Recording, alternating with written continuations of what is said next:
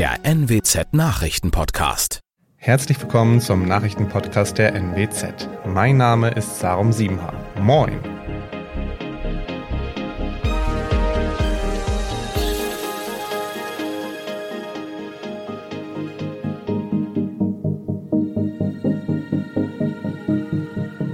Und das sind die Themen des Tages. Großbäckerei Störbrot aus Westerstede kann nach Insolvenzanträgen vorerst aufatmen. In Oldenburg wird ein Mann von einem Jugendlichen mit einem Messer bedroht und Ingo Freier muss Platz bei Baskets Oldenburg räumen. Neuer Cheftrainer gesucht.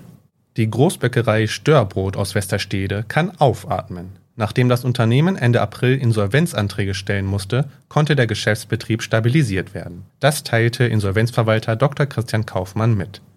Die Produktion an allen Standorten läuft uneingeschränkt weiter, sagte Kaufmann auf Nachfrage unserer Redaktion. Hauptkunden wie Aldi Nord halten dem Unternehmen trotz der laufenden Insolvenz weiterhin die Treue.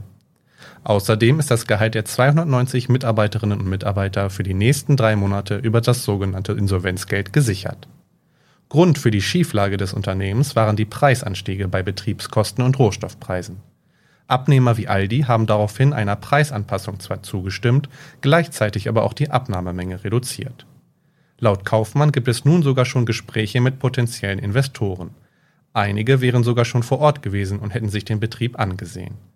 Wir haben zwar noch keine finale Lösung, aber nach so kurzer Zeit ist das eine positive Entwicklung, erklärte der Insolvenzverwalter. Ein 14-jähriger Schüler hat am Sonntag in Oldenburg nach einem Streit ein Messer gezogen und einen 35-jährigen Mann bedroht.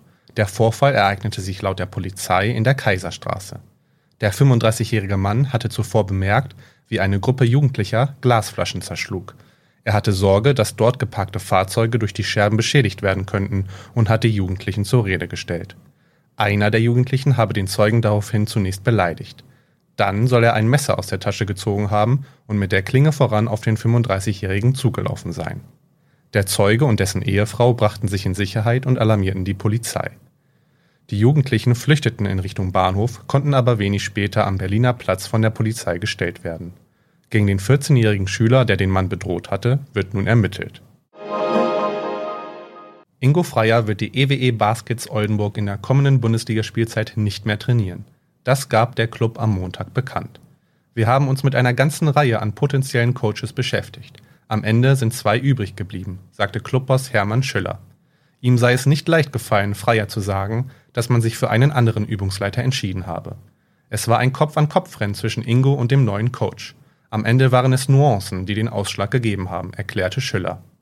Der neue Coach soll demnächst bekannt gegeben werden. Freier hatte die Baskets Anfang Februar übernommen und vor dem Abstieg bewahrt. Mit zwölf Siegen aus 18 Spielen führte er die Oldenburger vom letzten auf den elften Tabellenplatz. Nach Informationen des Hamburger Abendblatt und des Basketballmagazins Big soll Pedro Calles das Traineramt in Oldenburg bekleiden.